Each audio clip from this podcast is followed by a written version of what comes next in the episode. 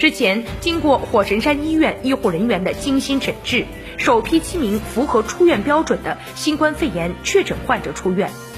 医院筹备工作指挥部统一安排车辆，将患者分别送回所居住的小区门口。现场看到，出院患者生命体征和精神状态都有了明显的改观，均无需搀扶，可独立行走。一名六十六岁的患者临行之前，连连向前来送行的医务人员鞠躬致谢。火神山医院政委表示，首批确诊患者顺利出院，对医院全体医务人员是一个鼓舞。